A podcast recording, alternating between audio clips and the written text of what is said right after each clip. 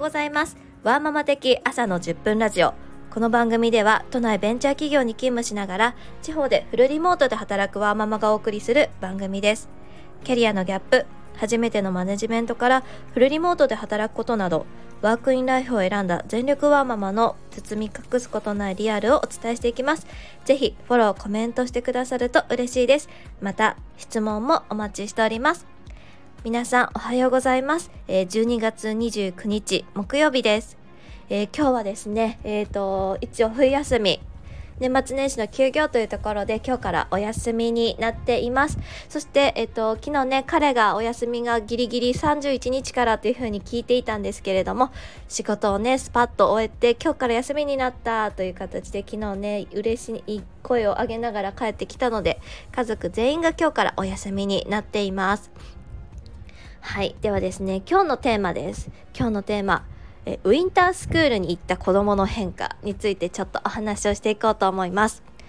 まずそもそも娘がウィンタースクールに行った理由ですこれはもう私のエゴです、えー、なぜかというと今娘が冬休みに行くのはまあ児童館なんですけれども児童館に行くとお弁当を作んなきゃいけないんですよであの娘幼稚園だったので幼稚園のあの3年間毎日弁当を作っていたんですがもうちょっと私にはもうその気力がないのでちょっとこれはやばいぞと思っていた時になんかサマーパッケージとかウィンターパッケージそういったスクールがあるということを知って夏休みからちょっと行かせています。で今回ですねえっと夏に続き冬2回目の、えー、ウィンタースクールというところであの娘もね行ってきたんですがやっぱいいですね、まあ、まずそのお弁当というところの問題もあるんですけれどももっと大きなところで言うとどうしても私もそうだったんですが小学生の頃ってなんかそこの小学校の友人関係が全てっていう風に思いがち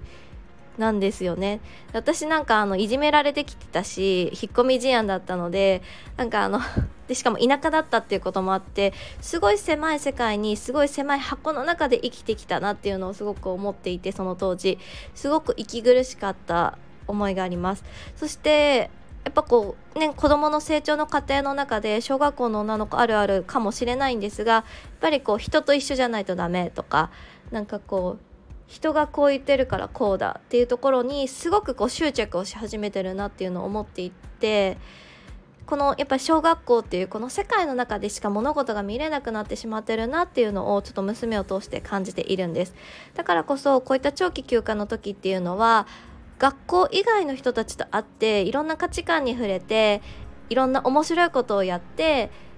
また彼女の世界を広げてほしいっていう風な思いがあって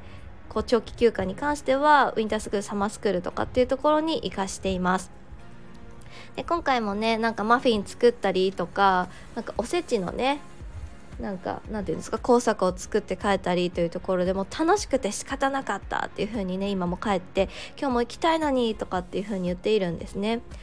なんかそういった姿を見た時にやっぱこうどうしてもねこう小学生ってなってくるとちっちゃい輪の中でこう全てを見ていくような形になるんだけどもっとこう広いね講義的な視点をね大人がどう作っていけるかってすごい大事なんだなっていうふうに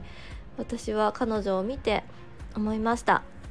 できる限りそういった機会を娘に与えていきたいしなんか新しい出会いを通して自分の価値観っていうのを広げていってほしいなっていうふうに思っています。